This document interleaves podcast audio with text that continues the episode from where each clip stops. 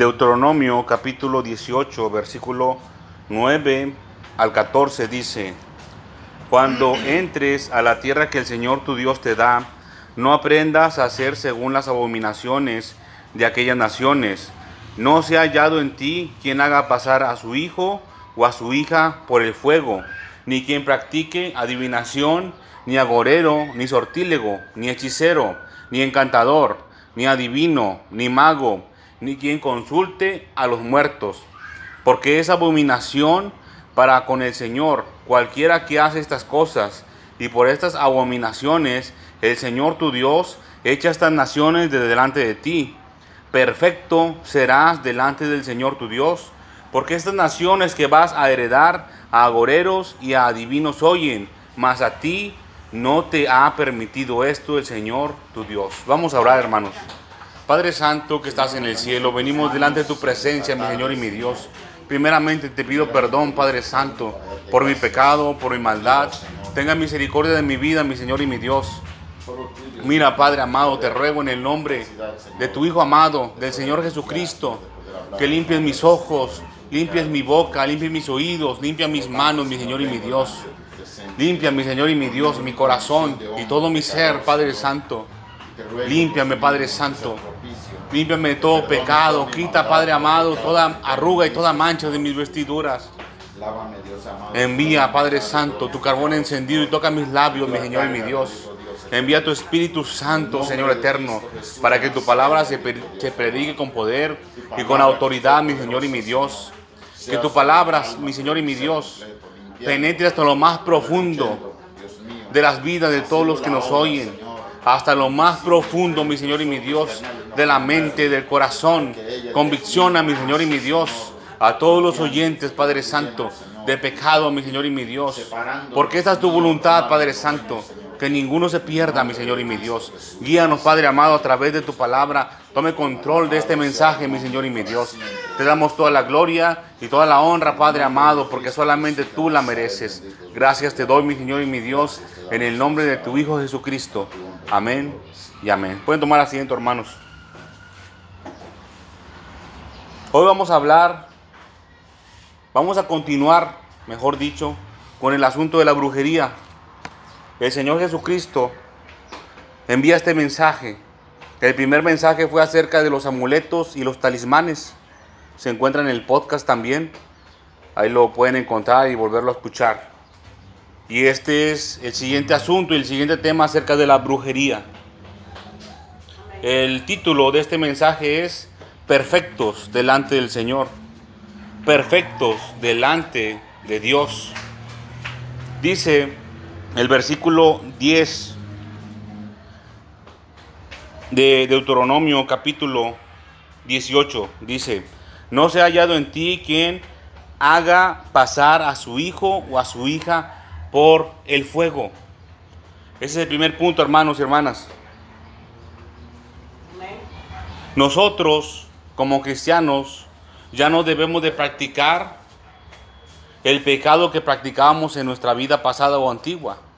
Pero también, hermanos y hermanas, no debemos de practicar nuevos pecados que estamos viendo con nuestros semejantes, donde habitamos, en nuestras colonias, en nuestra ciudad, en nuestro trabajo o en nuestra escuela. No debemos de adquirir nuevas cargas, hermanos, nuevas ataduras. Dice el Señor, no se ha hallado en ti quien haga pasar a su hijo o a su hija por el fuego. Esto en la antigüedad se le conocía como un culto al dios pagano, al diablo directamente, que se hacía llamar Moloch. Moloch. El culto a Moloch y se le asocia al culto de Moloch con pasar los hijos por el fuego, inclusive hasta echarlos directamente en el fuego. Del dios Moloch, la figura que le dieron los hombres al dios Moloch, tenía una abertura en el centro en el cual se encendía el fuego. A veces pasaban a los hijos nada más por ahí, los quemaban, pero algunos los echaban vivos adentro de esa figura de hierro. Dice el Señor, no hagas pasar a tu hijo o a tu hija por el fuego. Ese rito, ese culto diabólico ya no es vigente por estos tiempos, eh, no es frecuente, hermanos. Hay leyes, hay leyes en las naciones que prohíben el asesinato contra infantes. Si es que lo practican, lo practican en lo oculto. Pero en lo espiritual, mis hermanos y mis hermanas, sí sigue pasando. Siguen dedicando los niños, los infantes, al diablo. ¿Y cómo los dedican? Los dejan en la televisión. Los dejan en los celulares. Se los están entregando al diablo. Si no entrega a su hijo o a su hija al Señor, se lo está entregando al diablo. Levítico, capítulo 18 y versículo 21. Levítico, capítulo 18 y versículo 21. Dice, y no des hijo tuyo para ofrecerlo por fuego a Moloc. No contamines así el nombre de tu Dios. Yo el Señor. No contamines el nombre de tu Dios. No entregues tu hijo al diablo. No dejes que tu hijo o que tu hija se vaya en pos de dioses ajenos. Un Dios ajeno viene siendo todo lo que cautive su mente. Todo lo que cautive su mente. Una caricatura, una película, un videojuego, una historieta, una convención. Todo lo que cautive su mente.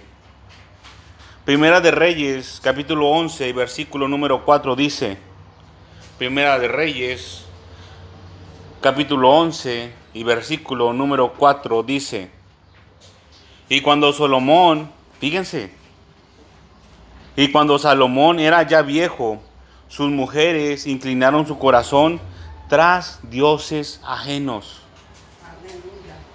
Y su corazón no era perfecto en el Señor su Dios, como el corazón de su padre David, dice. Y cuando Salomón era ya viejo, sus mujeres inclinaron su corazón tras dioses ajenos.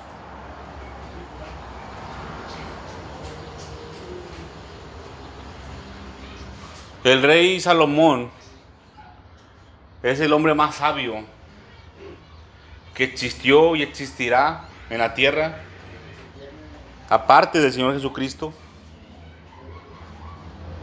Pero aún así eso no le sirvió de mucho. Pues aquí dice, pues aquí dice que cuando fue viejo, las mujeres que él tenía, si no mal recuerdo en la escritura, dice que tenía 700 reinas y 300 concubinas, tenía mil mujeres. Dice también esa parte de la escritura, si ustedes se dedican a leerla, que se casó con la hija de Faraón.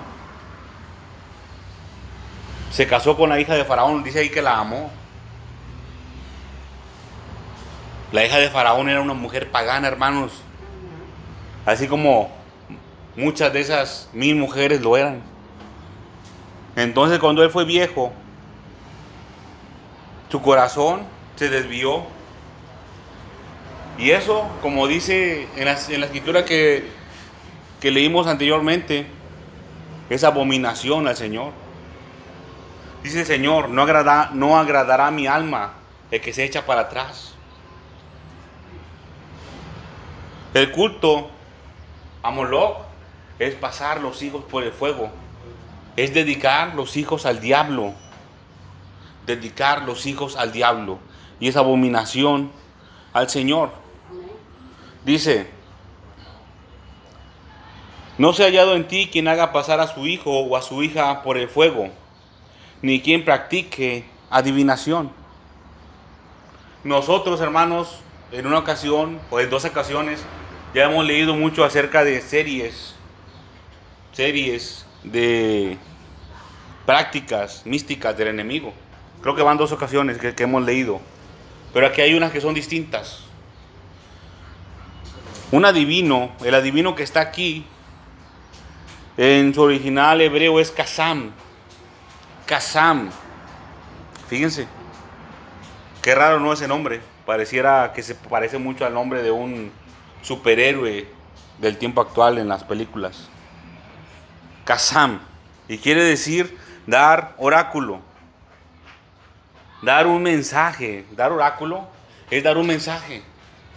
Pero dar un mensaje de los demonios. Vamos a ir al libro de Ezequiel.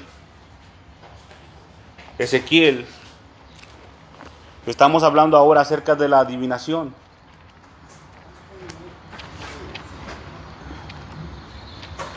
No se ha hallado en ti quien haga pasar a su hijo o a su hija por fuego.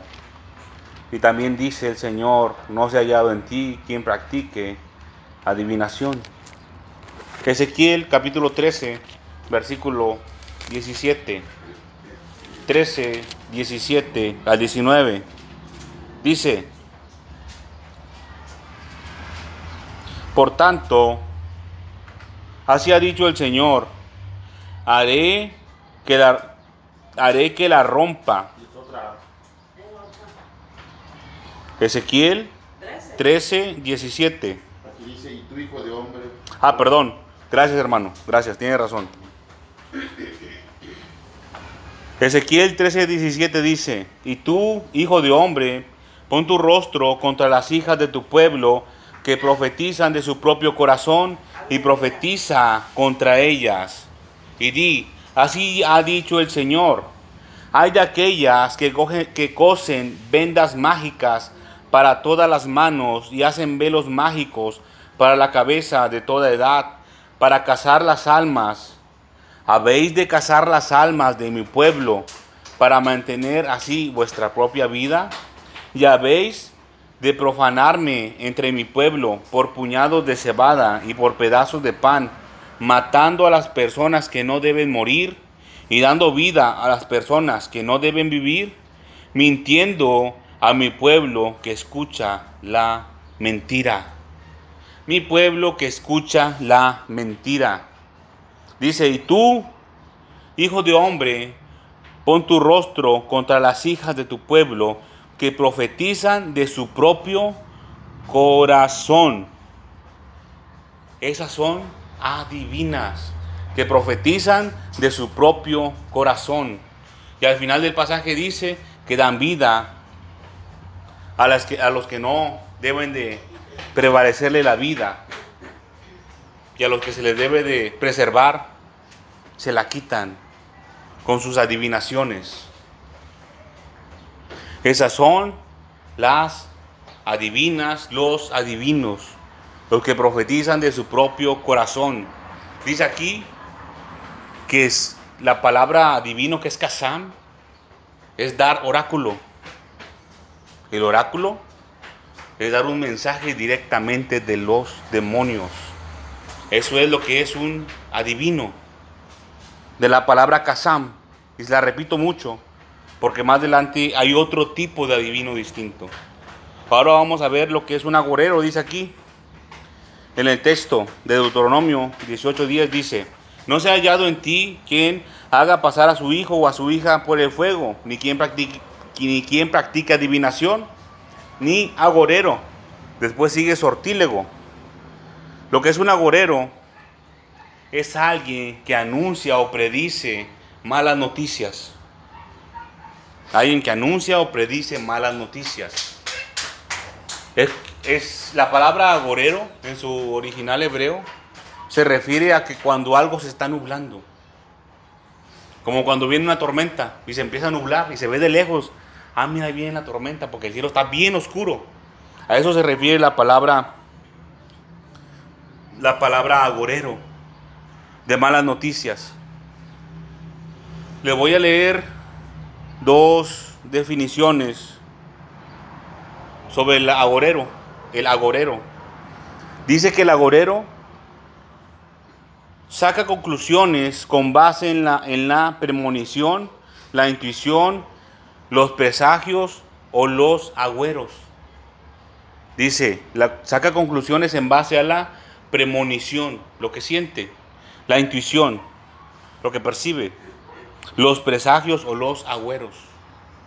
Es como cuando dicen, ah, mira, pasó un gato negro, ah, le va a pasar algo malo.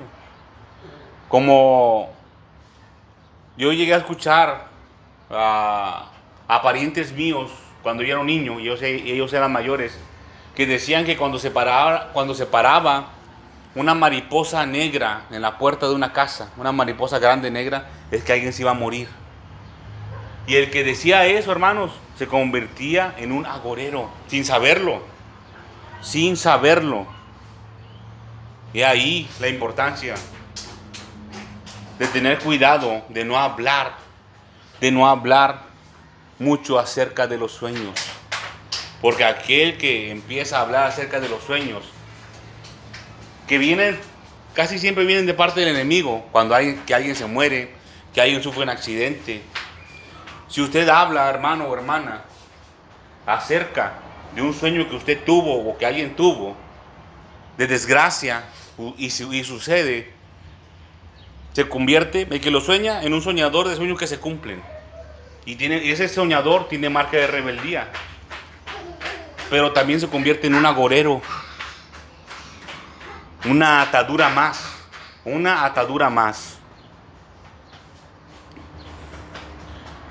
Dice que hay indicios que observan en las aves, señales que notaban en los animales cuadrúpedos y de fenómenos meteorológicos.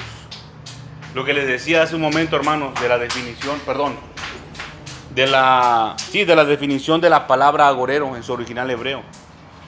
Como cuando se está nublando algo empezaba a ver que las mariposas o que los pájaros se iban yendo hacia un lugar y decían, ah, algo va a pasar. Y eso está mal, hermanos. A nosotros no nos es, es permitido andar haciéndole de agoreros, de adivinos. A nosotros no nos es permitido estar haciendo eso. Ah, es que si los perros ladran es por esto o es por lo otro. No. Que alguien se va a morir porque está aullando su perrito en la noche. No. A nosotros no nos es permitido practicar la agorería. Libro de Daniel, capítulo 7. Daniel, capítulo 7, versículo 28. Estamos hablando acerca de los agoreros. O el agüero también. El agüero es, es la mala noticia, es lo que se dice. Daniel 7:28 dice, después de que hubo visión, hermanos, con Daniel, Daniel dijo esto, dice, aquí fue el fin de sus palabras. Ya, había, ya se le había dicho el mensaje a, a Daniel. 7.28, Daniel 7.28. Ya Daniel había recibido el mensaje. Dice, en cuanto a mí, Daniel, mis pensamientos me turbaron y mi rostro se demudó. Dice, pero guardé el asunto en mi corazón. Daniel era un hombre muy sabio. Es de estudiarse, mis hermanos y mis hermanas, aquí el que quiera desarrollar o incrementar el discernimiento y el entendimiento de los misterios del Señor Dios Todopoderoso, el libro de Daniel. Dice, pero guardé el asunto en mi corazón. Pero guardé el asunto en mi corazón. Sabía Daniel que probablemente había malas noticias ahí. Y quizás había cosas que no entendía, de las cuales él no debía escribir, porque no tenía seguridad en eso, mis hermanos y mis hermanas. Por eso, por eso él no escribió lo que pensó. Él escribió lo que se le dijo, lo que vio, pero no lo que su corazón pensó. Él dice, pero guardé el asunto en mi corazón. Eso es lo que nosotros debemos de hacer, hermanos y hermanas, cuando veamos señales, cuando veamos señas. Tengan cuidado de no andar divulgando cosas que no debe. Números capítulo 23 y versículo 23. Porque nosotros, mis hermanos y mis hermanas, los verdaderos hijos de Dios, los verdaderos hijos de Dios, tenemos protección de parte del Señor Dios Todopoderoso contra la agorería, contra las malas noticias, contra las maldiciones, contra el anatema, contra la adivinación. Nosotros tenemos protección de parte del Señor Dios Todopoderoso. Números 23, 23 dice, porque contra Jacob no hay agüero ni adivinación contra Israel. La adivinación, hermanos, que hablábamos en Ezequiel. Ese tipo de adivinación que le quitaban la vida al que no se la deberían de quitar. Como ahora será dicho de Jacob y de Israel lo que ha hecho Dios. Dice, porque contra Jacob no hay agüero ni adivinación contra Israel. Usted, hermano y hermana, hijo de Dios, no debe de preocuparse si viene un adivino, si viene un brujo a su casa. Porque si usted es hijo de Dios, hay protección en usted. De lo que se debe de preocupar es de mantener su salvación, de mantenerse dentro de la cobertura del Señor Dios Todopoderoso.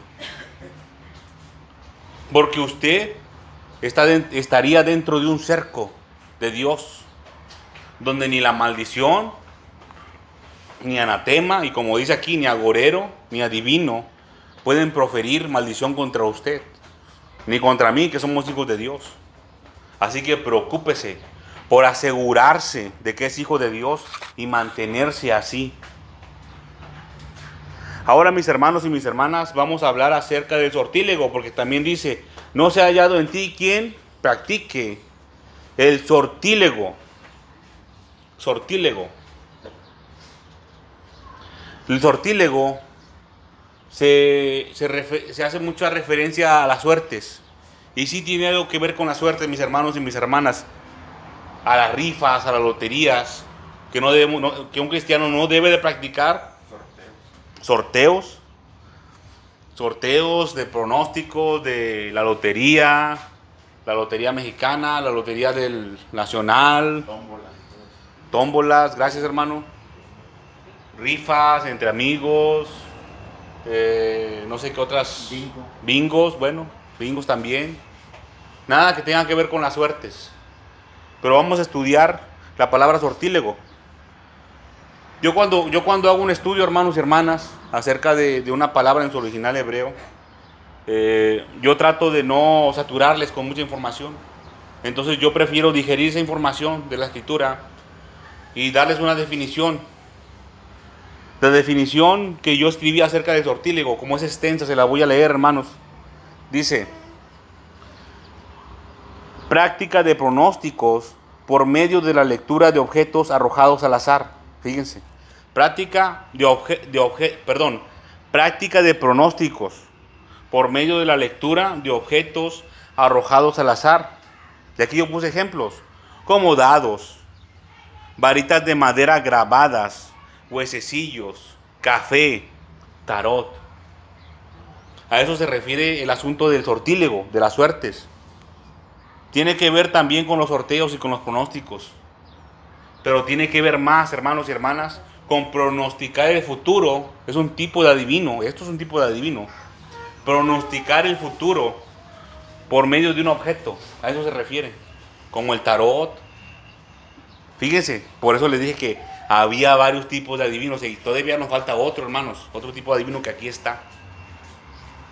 Este arroja dados, varitas, varitas de madera grabadas, algunas se usaban para encontrar agua, para, adivinar, ¿verdad? Por medio de las suertes, para echar suertes. Había unos que tronaban unas eh, maderas, este, eh, ponían, perdón, ponían muchas maderitas o palitos de un tamaño y iban sacando unos sin ver cuál era más largo y el que era más largo ganaba o perdía dependiendo el, el asunto. Miren, El sortílego no se trata nada más de el que lo practica, sino también el que lo mira. Vamos a ir al libro de Segunda de Crónicas, capítulo 33. Libro Segunda de Crónicas, capítulo 33. Vamos a leer desde el principio hasta el versículo número 6.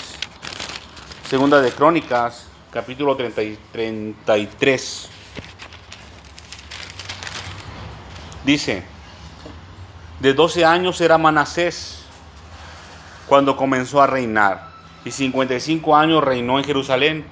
Dice, pero hizo lo malo ante los ojos del Señor, conforme a las abominaciones de las naciones que el Señor había echado de delante de los hijos de Israel. Porque él, fíjense, porque él reedificó los lugares altos que Ezequías su padre había derribado y levantó altares a los Baales e hizo imágenes de acera y adoró todo, perdón, y adoró a todo el ejército de los cielos y le rindió culto. Fíjense, el ejército de los cielos, a los ángeles. Edificó también altares en la casa del Señor, de la cual había dicho el Señor, en Jerusalén estará mi nombre perpetuamente. Dice, edificó asimismo altares a todos los ejércitos de los cielos en los dos atrios de la casa del Señor. Dice, y pasó sus hijos por fuego en el valle del hijo de Ginón. Y observaba los tiempos, dice, observaba los tiempos, miraba en agüeros, era dado a adivinación y consultaba a divinos y encantadores se excedió en hacer lo malo ante los ojos del Señor, dice, hasta encender su ira. Miraba agüeros, andaba con adivinos. Todo aquel que practique alguna de estas cosas, mis hermanos y mis hermanas, y se exceda, tenemos que decir las cosas como son. Aquí dice, y se exceda, va a encender su ira contra el Señor. Yo no le puedo decir, mi hermano, mi hermana, ni le puedo infundir un temor que no viene de parte del Señor. Yo no le puedo decir que el Señor se va a encender en ira contra usted si usted practica la adivinación, la gorería. No, porque así no lo dice. Aquí dice si usted se excede. Pero yo le recomiendo, mi hermano y mi hermana, que no abuse de la misericordia del Señor. Que no abuse de la misericordia del Señor. No vaya a hacer que el Señor se canse y se encienda su ira. Dice Deuteronomio nuevamente, capítulo 18, versículo 10. No se ha hallado en ti quien practique la hechicería. Dice, ni quien practica adivinación, ni agorero, ni sortílego, ni hechicero. Hechicero. El hechicero, hermanos y hermanas, está muy relacionado con el adivino. En su original griego es kashaf. Kashaf. El agorero decía en su definición que era propiamente siciar, como hacer así, con respecto a un asunto que iba a pasar. Eso es siciar. Y ahora el hechicero lo que hace es susurrar un conjuro es lo que hace un hechicero, susurrar un conjuro. La definición, hermanos, que tomé, que hice, conforme a la escritura dice, realiza hechizos. El poder de los hechizos radica en pronunciar con su boca un conjuro, fórmula mágica o maldición. Esto es lo que hace un hechicero. Realiza hechizos realiza hechizos. El poder del hechicero, así como los hechiceros egipcios, radicaba en la fórmula mágica, en lo que decían con su boca. Ahí radicaba el poder. Ahora, hermanos, ahora hay algo más grave de parte del enemigo en estos tiempos, que ya no es tan, tan, es más, es más poderoso, por así decirlo, es más potente que un hechicero en el tiempo actual son los brujos y las brujas. El poder del brujo y de la bruja, el poder, del, poder del brujo y de la bruja ya no radica en el encantamiento, en el hechizo, sino que radica en que hicieron pacto directo con el diablo. Pacto directo con el diablo. Y su poder proviene directamente del diablo. Directamente del enemigo viene su poder de ellos.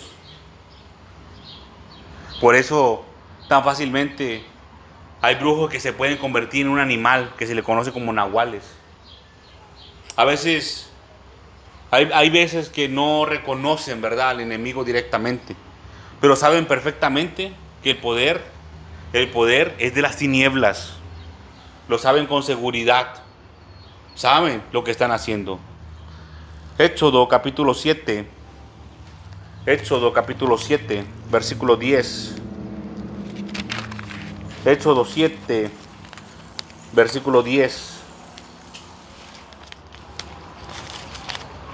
Éxodo 7, versículo 10 al 13 vamos a leer.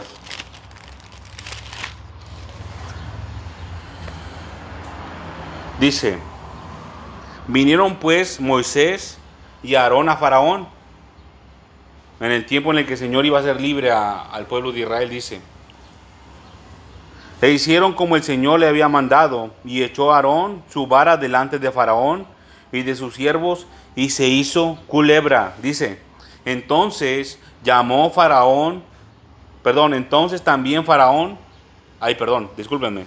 Entonces llamó también Faraón a sus sabios y hechiceros, e hicieron también lo mismo los hechiceros de Egipto, con sus encantamientos pues echó cada uno su vara, las cuales se volvieron culebras, dice, mas la vara de Aarón devoró las varas de ellos. Y el corazón de, el corazón de Faraón se endureció y no los escuchó como el Señor lo había dicho. Miren, hermanos, yo les dije hace un momento que el poder de los brujos es más grande que el del hechicero. Pero el poder de Dios, hermanos, es más grande que cualquier cosa del universo. Y aquí está el ejemplo. El poder de Dios es más grande, es más grande que el poder de la hechicería. Y también es más grande que el poder de la brujería. Aleluya. También lo es, mis hermanos y mis hermanas. Tenemos otro ejemplo. Hay otro ejemplo, hermanos. Lo voy a contar rápidamente. Y es el caso de Elías. Cuando llamó a todos los sacerdotes del enemigo. Iban a encender una hoguera con un sacrificio. Y los profetas del enemigo se hacían rajadas en su cuerpo y escorrían sangre y gritaban sus encantamientos. Y dice la escritura que no se manifestaba el poder del enemigo. Y Elías se, se burlaba de ellos, le decía, ¿dónde está su Dios? ¿Está dormido? Así les decía. Los abandonó el enemigo, hermanos. Pero el Señor no abandonó a Elías. De ninguna manera. Ahí hay un misterio, hermanos, en el asunto de Elías. Ahí hay un misterio de por qué el Señor manifestó su poder. Vamos a ir ahora, hermanos, al asunto de los encantadores. En Deuteronomio dice también, 18:10, no se ha hallado en ti quien haga pasar a su hijo o a su hija por el fuego, ni quien practique adivinación, ni agorero, ni sortílego, ni hechicero, ni encantador, ni encantador. Este asunto, hermanos, lo vimos un poco, lo vimos un poquito cuando hablamos acerca de los amuletos y los talismanes. Yo les expliqué de cómo había ciertos magos, ciertos hombres y mujeres que practican artes, artes místicas del diablo para unir un demonio, fíjense, unir un, unir un demonio a un objeto. Estos son los encantadores. Encantar quiere decir que algo se ha unido. Pero el, original hebreo hace referencia como una sociedad, que son socios. Y el encantador es el que los une, hermanos. Dice, unir mediante conjuros. El encantador, perdón, el encargado de encantar objetos como amuletos y talismanes. Es la definición, hermanos. Es la definición de un encantador. Es el que une mediante conjuros. Y es el que se encarga.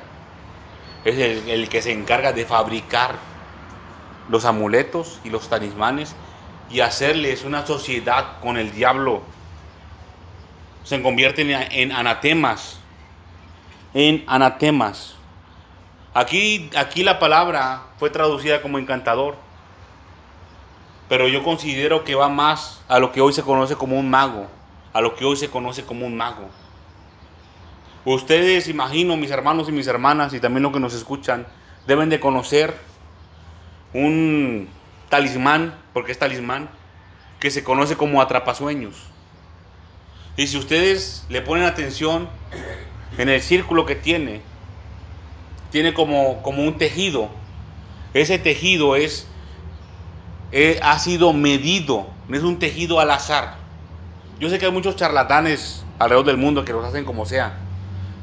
Pero, pero el que verdaderamente está metido en los, asuntos del diablo, eso está medido, tiene medidas, tiene ángulos. Entonces el mago también se encarga de eso, de, toda la geometría que tiene que ver con el diablo. El mago, el horoscopista o el encantador hacen uso, hacen uso de los astros, de la astrología. Muy probablemente en otros planetas haya fuerzas del enemigo que apoyan, que apoyan esto, hermanos. Vamos a hablar ahora acerca de los adivinos, porque dice también, ni hechicero, ni encantador, ni adivino. Pero fíjense, ¿cómo dice la escritura? No se ha hallado en ti, estamos en Deuteronomio 10, 18, no se ha hallado en ti quien haga pasar a su hijo o a su hija por el fuego, ni quien practique adivinación. Y luego dice que tampoco haya en ti adivino. ¿Por qué lo dijo dos veces la escritura? Muchas veces, hermanos y hermanas, el traductor de la versión de la escritura trató de hacer su mejor esfuerzo por dar a, dar a entender un tema. Este adivino es distinto, hermanos. No es el mismo que vimos hace un momento. La transcripción es distinta. No es ni, no es ni Kazam, ni, ni Kashaf, es Ob. Ob, Ob. Les voy a leer la definición que realicé con respecto al estudio de esta palabra divino. Para más rápido, hermanos. Dice, evocador de espíritus mediante el sonido hueco. ¿Qué es eso? Un sonido hueco. Evocador, que le habla a los espíritus llama a espíritus, evocador de espíritus mediante el, mediante el sonido hueco. ¿Qué es un sonido hueco? Les voy a poner un ejemplo. Dice, como, habla, como hablar bajo el agua o en un recipiente. Si usted toma una, una cubeta de 20 litros y usted se le acerca a su cara, a su boca y le hace, oh, ese sonido es un sonido hueco. O como si usted sumerge su, boca, su cara, en la misma cubeta, pero con agua adentro, y usted empieza a decir, ah, ese es un sonido hueco. Lo que se escucha, eso es un sonido hueco. Y así, así es como este adivino hace, hace la evocación de espíritus, de espíritus de las tinieblas También podría decirse como un ventrílocuo, como alguien que habla. Es que se pueden usar muchos objetos, hermanos. Cualquier objeto que tenga una profundidad se puede usar para esto. Yo le puse el ejemplo de una cubeta, pero puede ser un vaso, puede ser un tarro, puede ser una jarra. Todo lo que tenga una profundidad se puede usar para este propósito. Miren hermanos y hermanas, hay distintos asuntos y temas por los cuales se practica esto. La principal es para inquirir, para hablar sobre un asunto de misterio, sobre un asunto de misterio. Vamos a hablar ahora acerca de los magos. El mago, porque aquí también dice ni adivino ni mago está muy relacionado, hermanos, con el encantador, como se lo mencioné hace un momento. Muy relacionado. Dice, que el mago realiza la fabricación de amuletos y talismanes mediante las figuras geométricas. Hace un momento se los comenté, ¿no? El encantador los encanta, pero el mago también puede ser mago encantador. Los puede fabricar y los puede encantar. Imagínense mi hermano, mi hermana, imagínense nada más, le voy a poner un ejemplo, de un oficio. Un carpintero, vamos a decir un carpintero, ¿no? ¿Sabes qué? Es que, es que yo nada más este, hago las sillas, yo nada más las fabrico las sillas, pero no las pinto, porque no soy pintor. ¿Ustedes creen, hermanos, que el carpintero no puede pintar las sillas o las mesas o lo que fabrique? Sí lo puede pintar, ¿no? Claro que sí. Y de esta manera también el asunto del mago fabrica el talismán mediante figuras geométricas. Y no vamos a meter mucho en ese asunto de la magia, porque es muy profundo. Pero también, hermanos, él los puede encantar. Pero aquí dice estrictamente que solamente los fabrica. Pero puede haber mago encantador. Y eso hoy lo hacen los brujos y las brujas. Ellos mismos hacen la maldición, fabrican las maldiciones, los encantamientos, los hechizos. Ellos también fabrican el talismán y también lo encantan. El talismán o el amuleto o el objeto encantado para maldición de la persona que lo porte. También.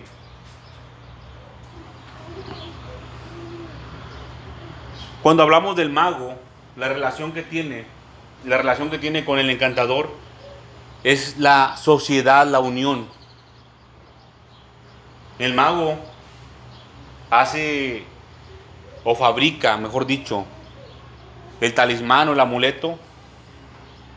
Es distinto, hermanos, al encantamiento, la fabricación, con respecto a los astros, como un horoscopista, como hace un momento también se los dije.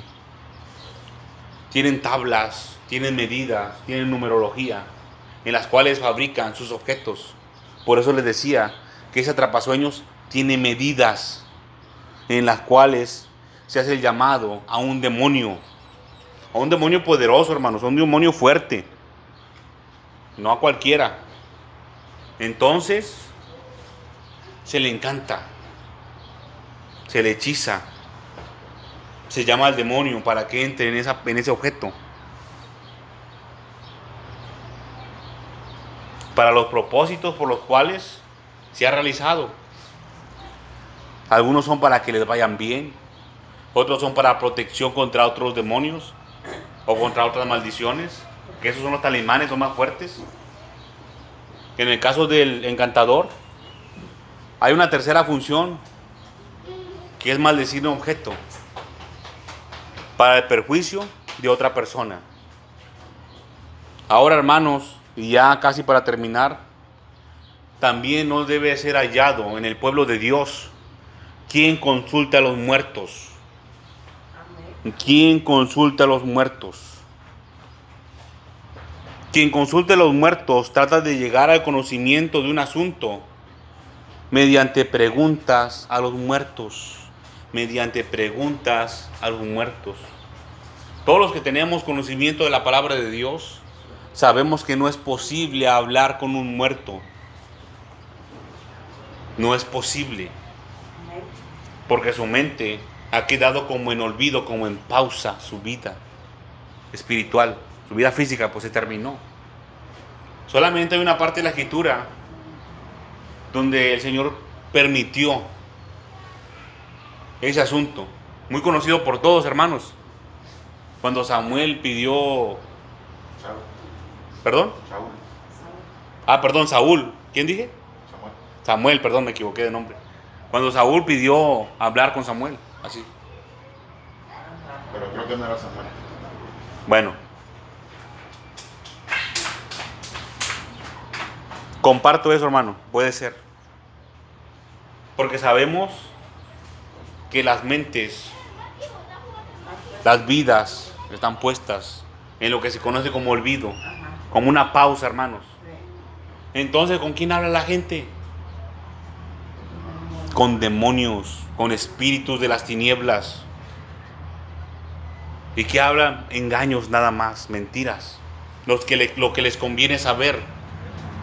Miren hermanos, muchos van a consultar con los brujos, con las brujas, ¿quién me hizo el mal? ¿Quién me hizo el mal?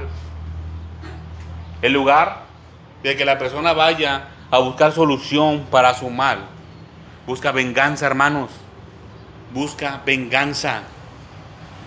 Deuteronomio capítulo 13, perdón, 18, versículo 13.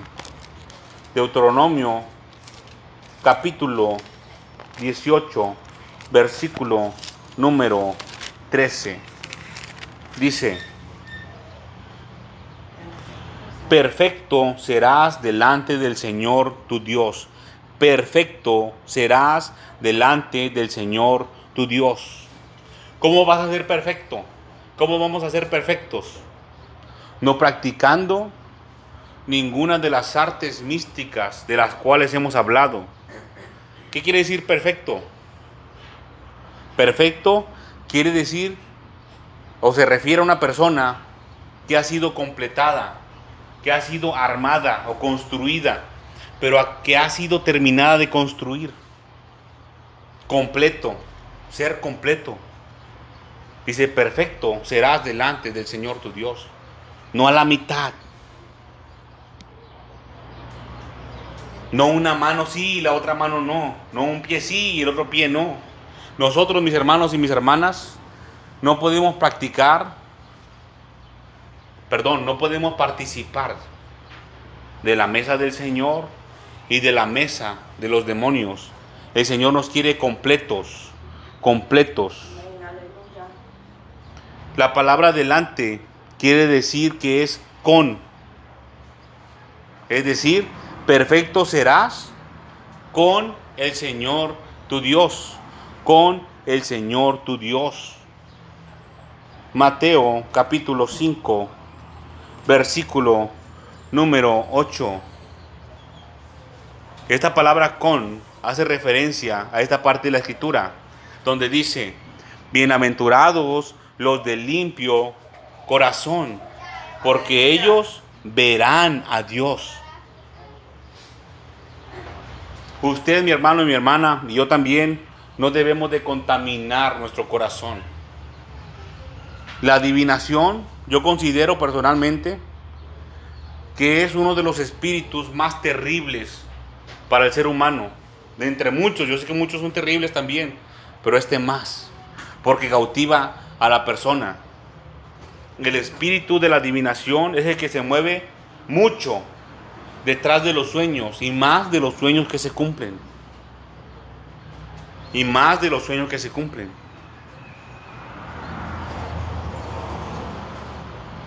Una persona que tiene sueños, hermanos, que se cumplen, es una persona que está firmemente atada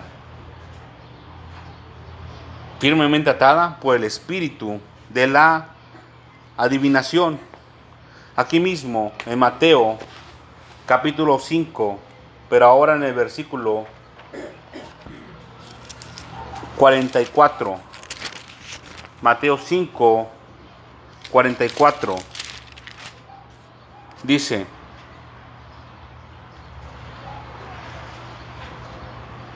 pero yo os digo, Amad a vuestros enemigos, bendecid a los que os maldicen, haced el bien a los que os aborrecen y orad por los que os ultrajan y os persiguen, para que seáis hijos de vuestro Padre que está en los cielos, que hace salir el sol sobre malos y buenos, y hace llover sobre justos e injustos.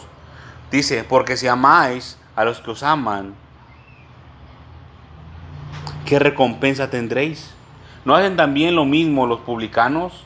Y si saludáis a vuestros hermanos solamente, ¿qué hacéis de más? ¿No hacen también así los gentiles? Dice, sed pues vosotros perfectos, como vuestro Padre que está en los cielos es perfectos. Este es mandamiento del Señor Jesucristo. Sed pues perfectos, estar completos delante del Señor estar completos, no practicar, hermanos, hermanas, no practicar. no practicar ninguna, ninguna de las artes místicas que acabamos de ver y hablar, ni la adivinación, ni la agorería, ni la hechicería, ni hablar con los muertos por ningún medio. Porque acuérdense que hay un tipo de adivino que también los evoca. Deuteronomio, vamos a regresar, capítulo 18. Ya para terminar, hermanos, Deuteronomio, capítulo 18.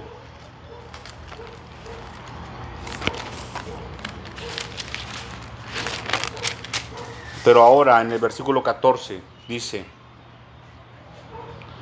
porque estas naciones que vas a heredar, dice, a agoreros y adivinos oyen. Mas si tú, más, dice, a ti no te ha permitido esto el Señor tu Dios. Dice, porque estas naciones que vas a heredar, a agoreros y adivinos oyen. Si usted, mi hermano y mi hermana, quiere ser partido en dos y dejar de ser hijo de Dios, haga esto. Oiga a agoreros y adivinos Oiga, profeta, perdón, oiga, agoreros adivinos, pero dice el 15. Profeta del medio de ti, de tus hermanos, como, como yo, dice, te levantará el Señor tu Dios, dice, a Él oiréis, a Él oiréis. Profeta del medio de ti y de tus hermanos como yo, te levantará el Señor tu Dios, a Él oiréis. El Señor Dios Todopoderoso levanta hombres y mujeres, hombres y mujeres que predican la palabra de Dios con verdad, en integridad. Dice el Señor en el libro de Jeremías capítulo 23, al que llegare el sueño, que hable el sueño, dice, pero al que llegare mi palabra, que hable mi palabra verdadera, mi palabra verdadera. Si usted quiere ser perfecto, mi hermano, mi hermana, oiga la voz de Dios. Oiga la voz de Dios. No oiga la voz de los agoreros y de los adivinos. No oiga la voz de los soñadores tampoco. Tenga cuidado con ese asunto, hermano, hermana. Es un asunto muy peligroso, los sueños. Tenga cuidado de los soñadores de sueños que se cumplen ni de los sueños que son de parte del enemigo. Si usted y yo queremos ser perfectos, debemos de oír, atender y sobre todo obedecer la voz del Señor. Este, mis hermanos y mis hermanas, es el mensaje que viene de parte del Señor Dios Todopoderoso.